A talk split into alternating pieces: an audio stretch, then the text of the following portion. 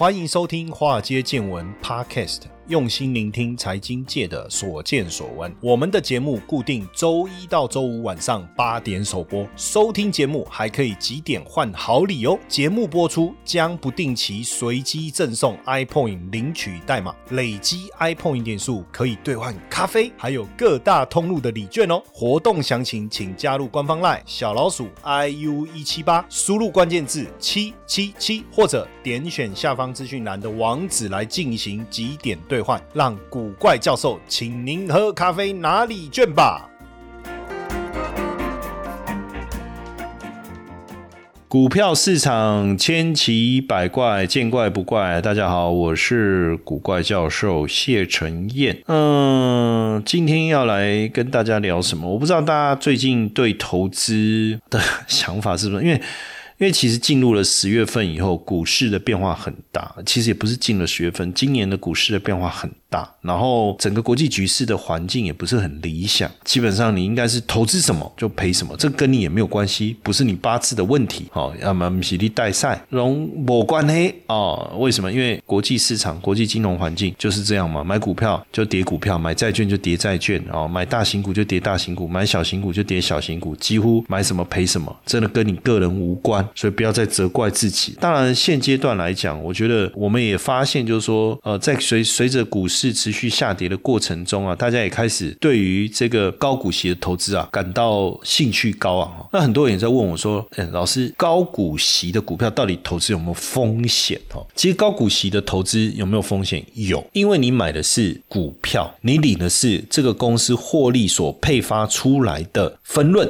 我们叫现金股利，对不对？好，那所以如果这家公司的股票跌，那你会产生的是资产价值的损失嘛？对不对？因为你你说，哎，老师没有，我每年都要领现金股利，所以它的股票跌，我一点都不在意。OK，好，没错，这个观念是相当好的哦。但是它一直跌，你真的不怕吗？一百块跌到九十块喽，没关系，不用怕，九十块跌到八十块喽，降落降落哦，哦，一直在降落哦。跌到七十喽，六十喽，五十喽，你起码想到来倒数计时哟？请问你真的不会怕吗？一定会嘛？好，所以我们会面临对的是价格下跌波动，我觉得倒没什么波动，有可能涨，有可能跌，有可能跌，有可能涨。真正的关键是在持续性的修正啊！哎，可怜之人必有可恶之处啊！我本来是要长期持有去领他的现金股利，结果他股价一直跌，会不会代表这家公司有问题？所以就牵扯到第二件事情，我们买高股息 ETF 背后最主要原因是长期参与这个公司获利以后所配。发出来的分红嘛，因为我是股东嘛，公司赚了十块钱，对不对？所以他决定发七块钱出来分享给股东，我们领的就是这个嘛，对不对？有没有可能不见？有没有可能消失？有没有可能变少？所以呢，你如果是以就是只买一档股票哈，那你看嘛，人会变心嘛，对不对？人会变嘛，那股票你觉得它永远都不会因为市场的变化而产生质变吗？好像也不太合理嘛，对不对？所以如果我们买 ETF，当然自然就可以克服这个问题，但是。话又说回来，就是说高股息哦，我要买的是我想要投资的是长期能够稳定配发给我相对高的现金股利的公司的股票。那我不要只单压一档，因为股票每一家公司的经营状况可能会改变嘛。所以第一个我可以接受，我要高股息了。第二个我买 ETF 了，为什么？因为这样股票的档数多了就可以分散。但问题是很多人误会一件事啊，以为高股息是稳赚的。就我刚才讲嘛，有可能你说获利减少，现金股利减少没关系，因为我买的是 ETF，它会帮我换股票嘛，对不对？只要它配发的股利不够好，殖利率报酬不够高，它会被换掉嘛？哦，那这个不错啊，对不对？哎，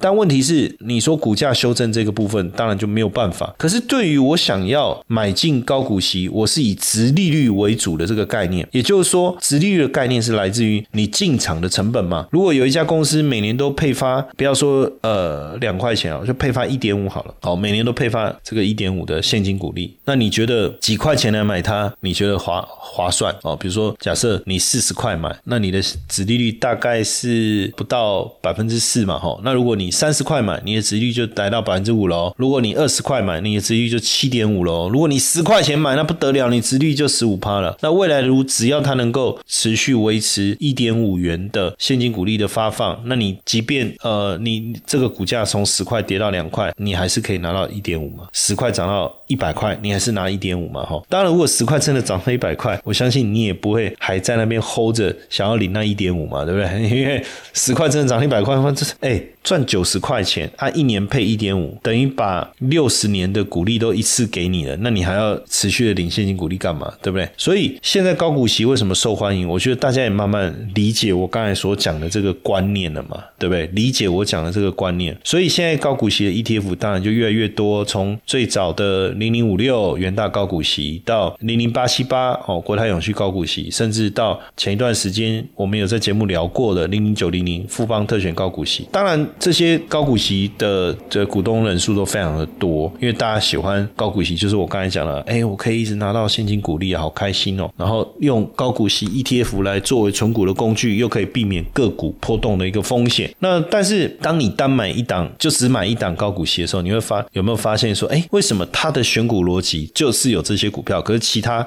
可能你想要的股票它没没有，这可能会是一个。而且现在这个高股息的 ETF 不断的在进化。什么叫进化？你看像零零五六最早它是怎么选？怎么选选股？它就是用预测未来的现金值利率嘛去选嘛，对不对？好，那后来又进化了嘛，就是像这个到了这个永续高股息，哎，它参考历史，参考历史殖利率哦，过去殖利率比较好的哦，那我就用我就选这个进来。但现在其实已经进化到什么？去用更精准了，就是说我不用去预测，我也不看你历史，因为预测可能预测错误，看历史过去又不代表未来。哎，那如果我用这个它的宣告股利呢？所以你会发现哦，高股息的产品从选样的范围。到选股的逻辑，到配息的月份，甚至有没有加入平准金机制，其实一直在进化，一直在进化哦。所以当然你也不一定说你一定非得把以前的第一代、第二代的 ETF 转到呃进化过的版本啊。其实你可以用强化的方式啊，就是增加你的投资组合的方式去强化，因为反正你本来就持续在累积你手上高股息 ETF 的存量嘛，那你未来你就可以。把你就不用在原来的 ETF 再增加，你就可以针对一些强化过后的版本去加强就好。我觉得这是一个很好的一个思维了。那像现在有一些 ETF 哦，比如说像群益的零零九一九好了，我们在讲进化的概念是什么？就是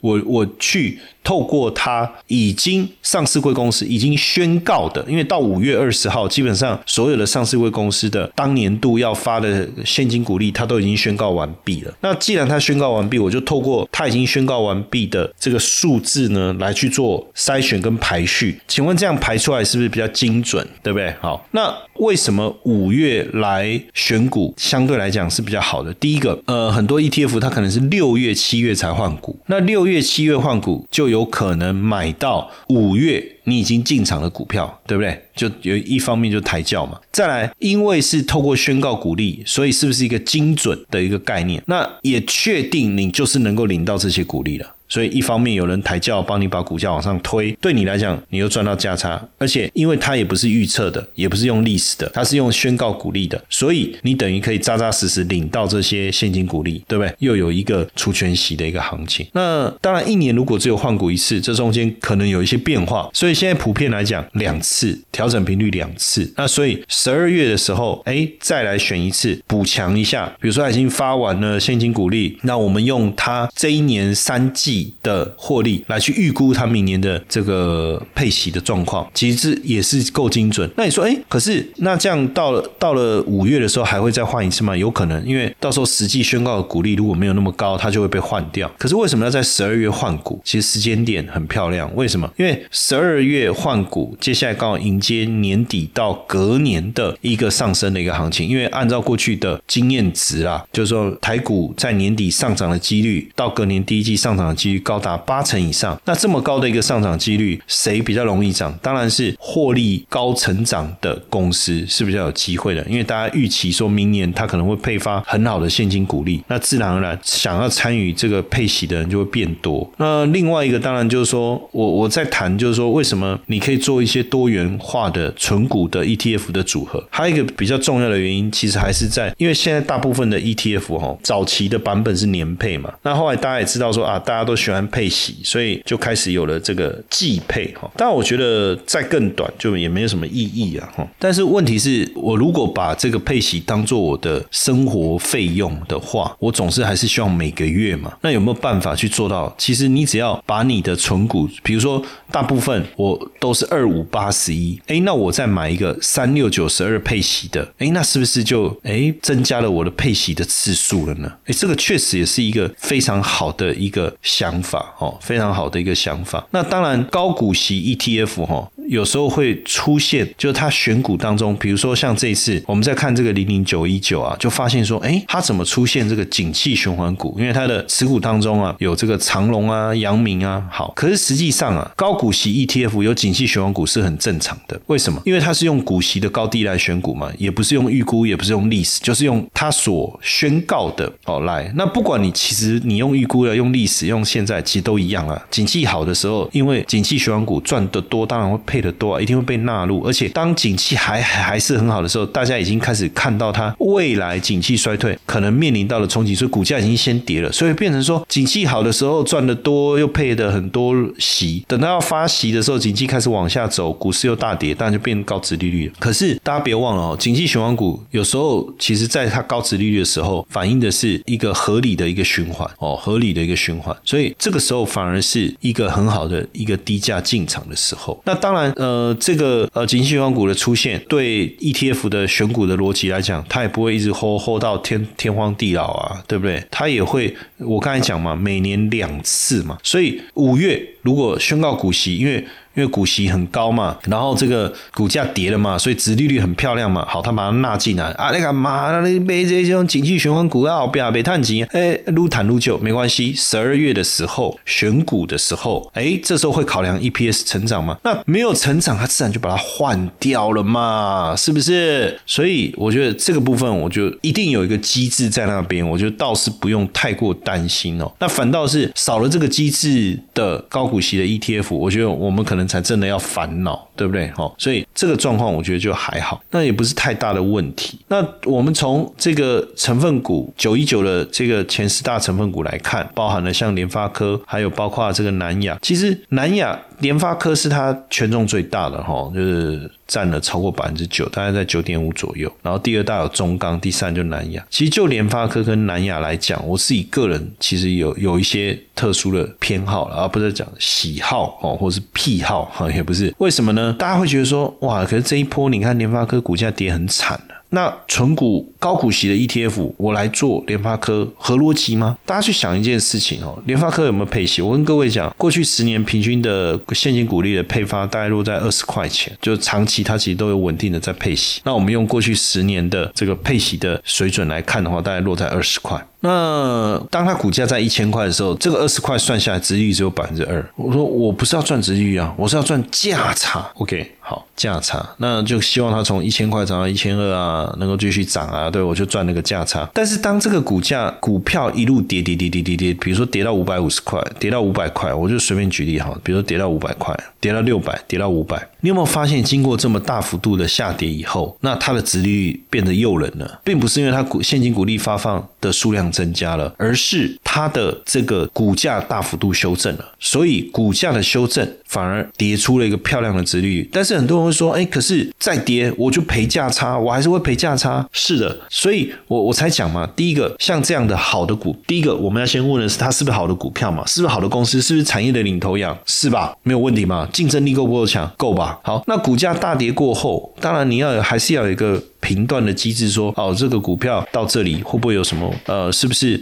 呃，值得介入啊？跌得够不够深啊？好，这一个判断的方式之外，哎，它的值率浮现了，那就形成一种攻守兼备。我常常讲叫做打赖跑了，就说它的值利率够漂亮，值利率够漂亮，即便后面股价再跌，我有值利率保护，我有什么好怕的？对吧？我有什么好怕？那如果说，哎，它真的涨了，那我又赚到价差了，那不是很好吗？那一旦赚到价差，就说那明年我们还要持有它吗？好，这时候就牵扯到选股逻辑嘛。因为如果说它明年股价涨了，按照它当隔年所宣布的股利，然后去换算殖利率并不好，它就被淘汰，就被换掉啦，你就不用担心了嘛。所以这种就是所谓高股息概念当中一个选股的思维。为什么我在常常在讲不断的进化？哦，不断的进化的原因哦，就是就是这样。那像比如说我刚才讲南亚，其实我我最近也在谈一个观念嘛。你去看有些股票哈，它就是顺着景气循环的一个变化，它有一种短循环的周期。可能比如说像南亚，它一定会受到油价的影响。那因为加上它的中下游，它的供货对象是不是就是电子股、电子产业哦？因为它是算是 PCB 板材料的最上游嘛。那当然一方面也会受到电子产业的影响，所以景气会不会影响它？也会，但是它是一个短循环的一个概念，它是一个短循环的概念。那所以呢，它一样股价就会在一个区，你就会发现它股价总是在一个区间上下。我讲的区间不是说哦这个月或这个这个礼拜或是这一季，而是长年期，它会在一个区间。它到了某一个价位，它在往上推动的力道就减弱；它跌到某一个区间，它再往下跌的这个力道也减弱了。那这个时候，其实你去检视它的这个值利率、获利稳定、配发现金股利稳定，那剩下就是什么时候进。场如果殖利率够好，那这时候进场的这个未来获利的机会就更好。再加上你光领值这个现金股利，你就划算嘛。接下来就是我们今天的彩蛋时间，iPhone 联系代码 K 九二四八。那这个时候，为什么我们在操作呃高股息 ETF 的时候，坦白讲，我不用对于个股进场的时机有太过精准的研判，我只要利用一个好的时间点，因为毕竟你可能一次要买三十只股票，你不可能每一只股票都买在最低点，所以我们用时间来切割哦。那当然很多人就说，那为什么为什么要要五月？为什么要等到五月二十号？为什么不更早？像有的 ETF 可能是四月，那讲我们讲到卡位嘛，我们讲到抬轿嘛。你说五月买，六月、七月人家买，就是六月、七月调整持股的 ETF 是帮我们抬轿。那前面还有四月啊，那我们不是又帮四月抬轿？好，这里面就有个小细微的差异了。什么叫细微的差异？我们是高股息的 ETF，那如果高股息的 ETF 今天我想要去计算值利率，我是不是我我要用去年的股利，还是今年的股利，还是？预测未来的股利，最实际的是不是今年的现金股利？如果还没除权息之前，我是不是用今年的现金股利？那这个值率就代表未来我长期的这个稳定的报酬率。好，那这个时候你的样本数的多寡就变得很重要了。如果在四月的时候，可能很多公司还没有宣告它的现金股利的时候，你能够排序的样本数可能就不够多了。所以有可能等到你买了以后，实际上有些比较晚公布现金股利的公司，其实它的现金股利的发放可能更好，对不对？哦，所以我就觉得时间点很重要，就是这个原因。那所以当这个股价跌出了一个值利率的时候，往往也是确实是我们这个进场一个非常好的时机啊。早期我们在讲这个纯股哦，我我觉得应该是说分好，我我我要讲分几派，我们也可以等一下大家心里面自己来做拿捏。比如说第一个派别就是，其实早期我对于纯股的思维也有一部分也是这个观念，就是说你要波动低，就是贝塔要小，贝塔小的股票当然受到大盘涨跌影响就会比较小。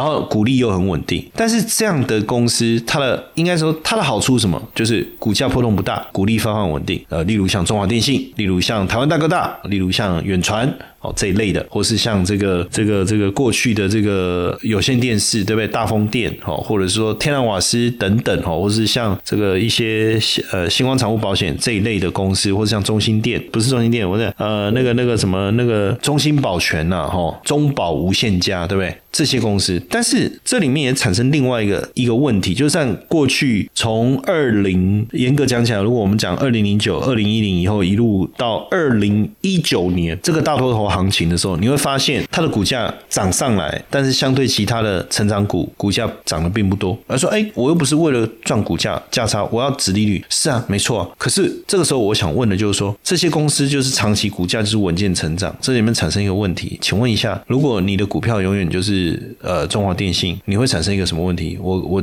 以我自己亲身的例子跟大家分享，在金融海啸那时候，好，在金融海啸那时候，你你可能可以买到值利率超过七趴。甚至八趴，对不对？就看你敢不敢买，因为那时候股价跌破五十块嘛，对不对？那以它这个配息哦，每年大概四块钱，当时来讲四块五块，哇，那个值率很好。那当时你有多少钱可以买？可能也不多，因为金融海啸杀下来，你早就已经赔到归扣 day 啊，对不对？你你你会去卖那些赔很多的股票，然后去买高股息吗？我觉得不太可能，人性不太可能。那当然，你就说好吧，身边有一点钱，买一点点好了，买多少？哦，五千块，五千块为了五千块，对不对？好，那就买。那请问一下，第二个月再买，就你就固定的去扣，可是产生一个问题啊，它股价上来了，好，比如涨到一百块，当时我还在我在讲中国电信的时候，没有人理我，为什么？因为殖率已经不漂亮了，涨到一百一，殖率已经不好了。那这时候怎么办呢？那不然我们就换股操作吧，我就去找中移动，对不对？哎，股价跌下来，获利稳定，配息稳定，殖率好，买进。可这时候产生一个问题了，我的选股机制到底是什么？我希望波动小，获利稳定，那我需要等等它殖率来到一个很好的位阶，我去切入，产生了一个状况，什么意思？就是我刚才讲，过去几年大多头完全没有切入的机会。那假设你说哦，我我不管，我就是定期定额扣，这个时候你会发现你没有办法有一个很好的殖利率的的点，所以我我有很长一段时间没有去买中华电信啊。就这个原因呢，所以慢慢我也我我我也开始看到有一些新的这个纯股的思维，除了纯我刚才讲了中华电信或是金融股这一类的稳定配息、股价波动不大的之外啊，金融股呃不能再说波动股价波动不大了，因为今年也跌很惨了哦。另外一种思维是什么？就是它配息配的很好，它股价会比较比较会有一些波动的哦。那我们就在它值率低的时候进场，哎，因为股价有波动嘛，所以。如果我能够每隔一段时间检视一下，在它股价下来的时候，指利率上上升的时候买进，哎，这是不是也是一种思维，对不对？这也是一种。那更。强应该是说演化到后来，还有一种纯股的概念是什么？就是中长期去持有一个股价有成长性、有爆发力的公司。可是这个太难了吧？所以，诶，所以如果我每年去做一个检视，它的获利是有成长性的，然后又有股利、值利率可以赚，然后我把它纳进来。所以其实你会发现哦，这种纯股的思维也不断的在改改变嘛。从低波动哦，稳定配息，但这个值率通常比较低，然后再到这个。我我选择有成长性的，在它值利率低的时候进场，这也是一种。其实还有另外一种，就我刚才讲的，哎，它是一个循环性的，上上下下，上上下下。所以我在它股价低、值利率高时候切入。所以当然你说哪一种比较好？其实对我来讲，我觉得都都 OK，对不对？我觉得还是看市场的位阶。你假设说今天呃金融股啊，中华电信还跌出一个七八八八九趴的值率